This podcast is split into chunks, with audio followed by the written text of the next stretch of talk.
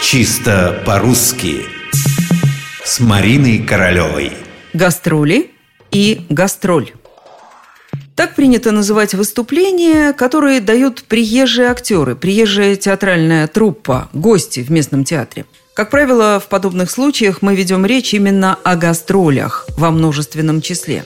Но что такое гастроль? Не знаю, как вы, а я время от времени это слово слышу. Это будет его последняя гастроль.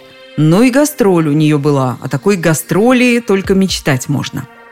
Краткий словарь трудностей русского языка Яськовой сообщает о том, что интересующее нас существительное употребляется все же во множественном числе.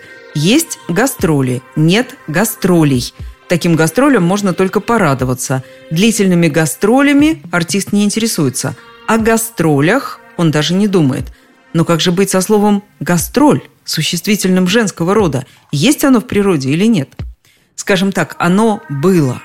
Тот же словарь сообщает, что слово это устарелое. Именно оно первым появилось в русском языке. И появилось, надо признать, относительно недавно, в конце XIX века. Это, как говорят языковеды, позднее заимствование из немецкого. Поэтому в русских словарях оно было сначала с немецким ударением – «гастроль» от «гаст» – «гость», «роль» – «роль». И только потом постепенно ударение сместилось на второй слог – «гастроль».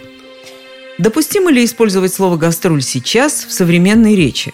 Ну да, хотя употребляют его все реже. Множественное число гастроли, конечно же, более употребительное.